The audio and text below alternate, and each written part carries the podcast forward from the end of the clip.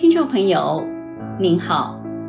在我们日常生活中，免不了要对许多事情进行比较。本集节目就让我们来谈谈，如何才是成熟有智慧的比较。欢迎收听。我们的社会有个很大的问题，就是习惯比较。什么都可以拿来比，举凡课业、家事、财富、地位等等，无一不比。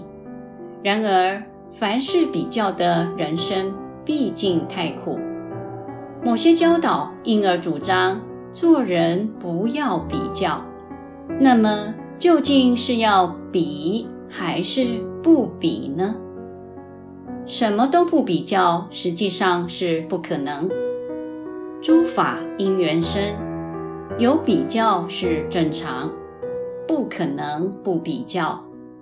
到水果摊买西瓜，总得先比一比，才能选出品质较好的西瓜。农夫采收农作物时，也要先评估，何者成熟可采摘。何者尚未成熟，晚些时日再采收。由于需求不同，必须按照因缘进行比较，才能找到符合的项目。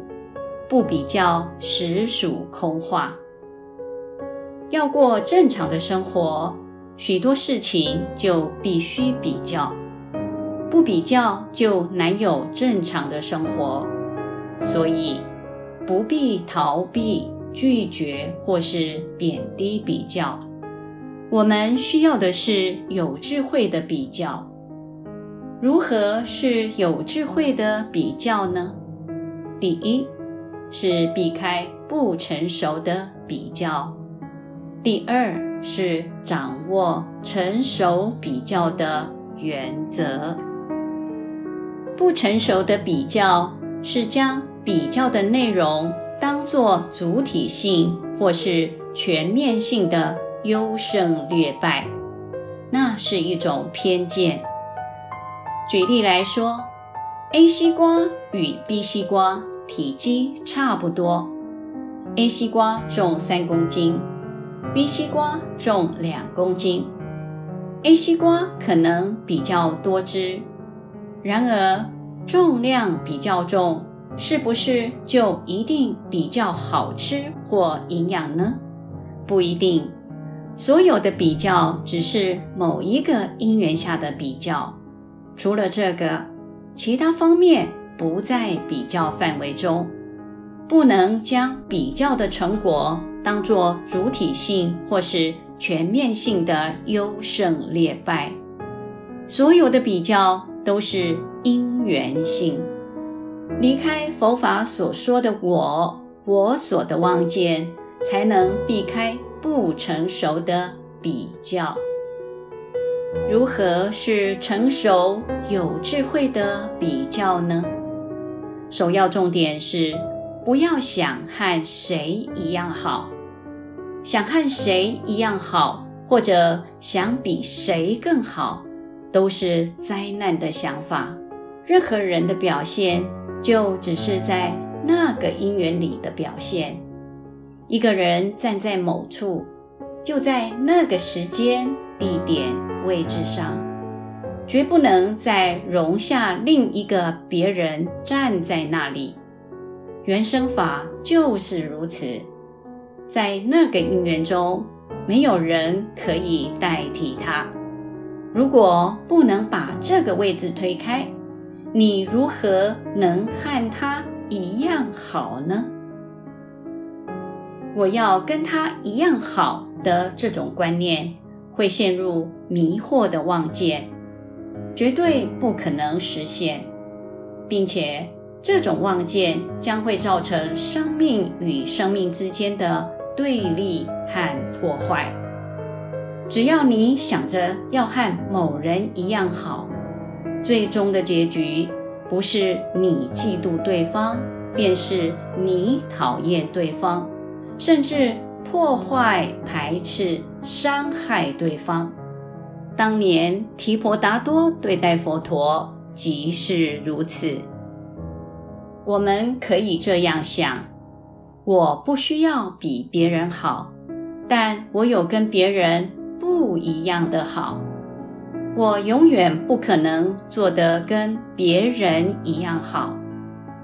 任何的好，一定跟别人不一样。当我们了解，重点不在于要跟别人一样好，而是自己有跟别人不一样的好。我们活着的重点就能放在第一。好好欣赏世界上和我们不一样好的人与事。当你不想跟别人一样好时，你就能欣赏别人，了解别人的好与我们的好，正好能彼此互补。好比会砌墙的人不会做衣服，我会做衣服，不会砌墙。于是我住他盖的房子，他穿我做的衣服。对于这样的世界，你将会心怀感激，相互欣赏。第二，努力表现你的因缘优点，你的优点对其他生命而言都能弥补它的不足。你该尽力在当前。好好发挥生命的光辉，努力于你的人生。只要我们能够如此，内心将会很温暖，不会在比较当中受伤。有情商的一颗心，不可能有温暖。受伤的心只懂得要与所求，没办法给予别人，和别人分享。与别人的关系只会是紧张，内心充满创伤与失败的情绪，只希望别人弥补他的不足，不会温暖别人。和别人在一起，不是让别人欣赏自己。一个温暖别人的人，不是让大家都崇拜你。而是能够欣赏每个人的好处，让身边的人觉得自己活得有意义、有价值，活得好，他们的生命就能有力量。对生命最大的帮助是让对方能够帮助他自己，最大的帮助就是让对方对自己有信心，不觉得自卑。退却，勇敢地站起来，这就是慈悲的真谛。懂得欣赏别人的好，让他发挥优点，避开他的缺点，帮助他度过困难，他就能帮助自己，而不是给予他什么。不成熟的比较，最后造成的结局是。你会嫉妒帮助你最大、最想成为的那种人，除了矛盾与烦恼，没有其他的好处。努力地做到跟别人不同的好，和别人建立互助、互补、互相欣赏的关系，这样不是很好吗？本集内容整理自二零一七年七月十八日，随佛禅师于龙山寺板桥文化广场周二课程的开示。欢迎您持续关注本频道，并分享给您的好友。您也可以到中华原始佛教会网站浏览更多与人间佛法相关的文章。谢谢收听。